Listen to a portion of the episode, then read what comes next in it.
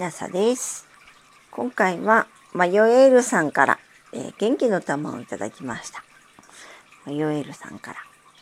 診察が終わり、処方箋を出されたマヨエールは薬局へ向かいました。薬局はとても混雑していたので、処方箋を提出し、コンビニへお昼ご飯を買いに行くと、特に食べたいものが見つからず、とても困りながら何とか選び終えました。そのまま職場へ向かっている時に気がつきました。あ、薬もらってない。平誤りの電話を入れ、明日取りに行ってきます。こんな患者さん見たことあります？教育実習が始まり、どうやらだいぶ疲れていたようです。最近は気づくと寝てしまっており、夢の中も仕事をしてました。週末こそゆっくり休めますように。新しいお話、ワクワク聞かせていただいてます。元気の玉一。ありがとうございます。えっ、ー、と、薬を結局取りに来ない患者さんですよね。結構いますよ。毎月何日かいらっしゃいます。結局連絡すると、風邪治っちゃったからいらないわとか言う人までいます。というわけで今日は薬剤師ある薬局の裏話です。これは、えっ、ー、と、名古屋デザイナー学院の卒業制作として作ったもので、性別がない詩のシリーズを連載してらっしゃる新井翔先生と、えー、新井先生の上司の青山先生のご指導をいただきながら書きました。薬剤師ある薬局の裏話。こんにちは、山野辺きなさです。東京理科大学出身の元薬剤師です。名古屋デザイナー学院漫画コースも卒業しています。卒業後、えー、卒業制作に表紙をつけて本にしてみました。薬剤師という仕事に興味を持ってもらえたら嬉しいです。薬剤師、山野辺きなさと申します。薬剤師です。片田舎の調剤薬局で働いてます。真面目一本の堅物と思われてる山辺ですが。先生、D グレーマン始まったわよ。はーい。実はオタクだったりします。薬学雑誌だってちゃんと読みますよ。調剤薬局。調剤薬局は処方箋を見て病気と合っているか判断した上で調剤するところです。どこを悪くされました？なんでお前に教えなきゃならねえんだ？なら病気が薬と合ってなくても知りませんからね。死んでも私のせいじゃないからね。教えてくれる人の方が多いですけどね。役割と本音。頂戴薬局に現在期待されている役割の一つが、軽度の生活習慣病の方々を指導することです。体脂肪を測定中。体脂肪が少し多いですね。少し運動量を増やしていただくとめんどくさい。脳梗塞でも心筋梗塞でも起こしてください。大失敗。患者様の記録をつけるのも薬剤師の仕事です。今日の分終わったこれ、片付けておいてください。はい。山野辺先生。はい。この漫画原稿何ですか？職能の限界。薬剤師には診断、病名を言うことは許されていません。ですからいつももどかしい思いをしています。俺、ボケちゃったのかな？頭の回転遅くなったし、本当にボケた人には自分の頭の回転などわからない。昔の嫌なことばっかり思い出し、どう見てもうつ病なんだよ。落ち込むことを主治医に伝えるよう話したところ、抗うつ剤が処方されました。疾病恐怖症。最近胸が痛いの。内科で心電図取ったけど異常なし。何かに行けばいいのかな。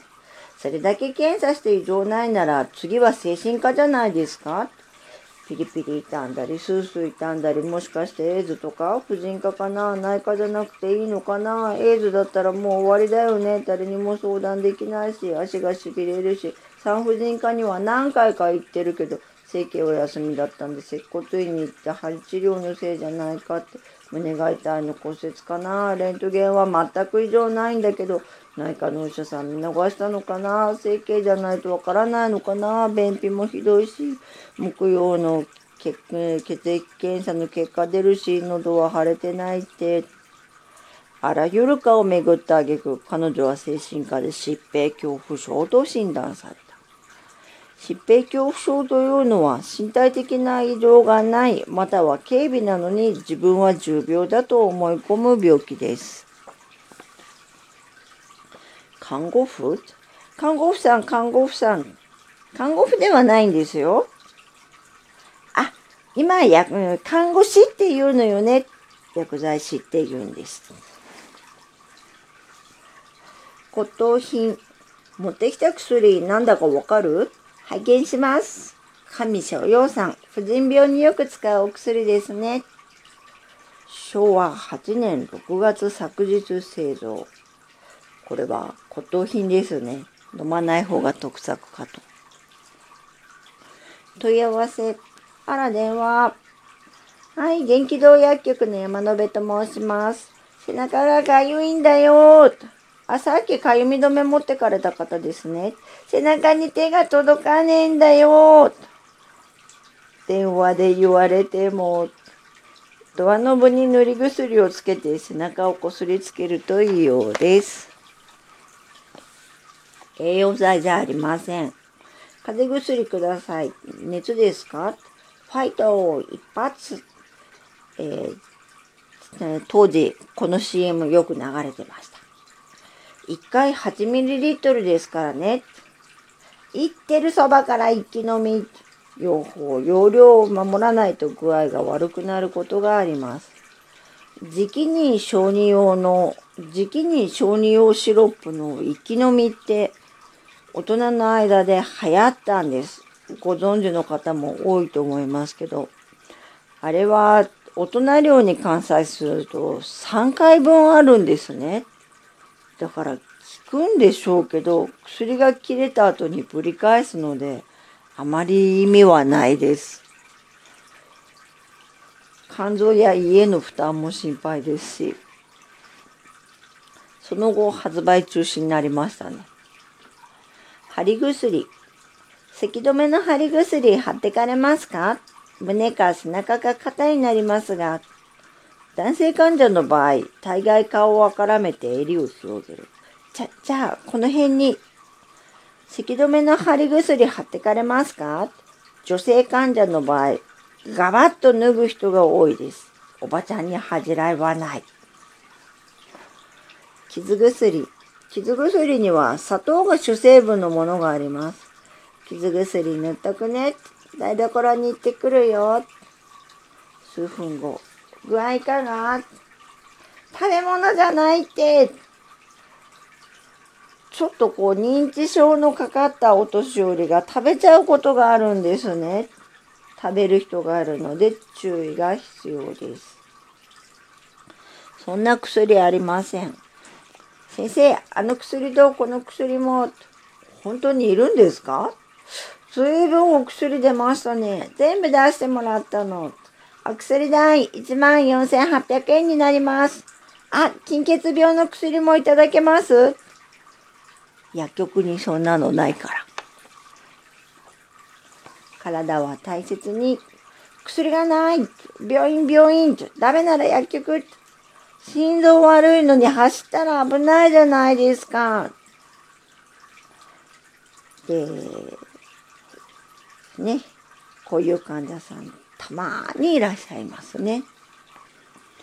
常連さん。こんにちは。常連の永田さん。こんにちは。どうかされました？通りがかっただけなんだがね。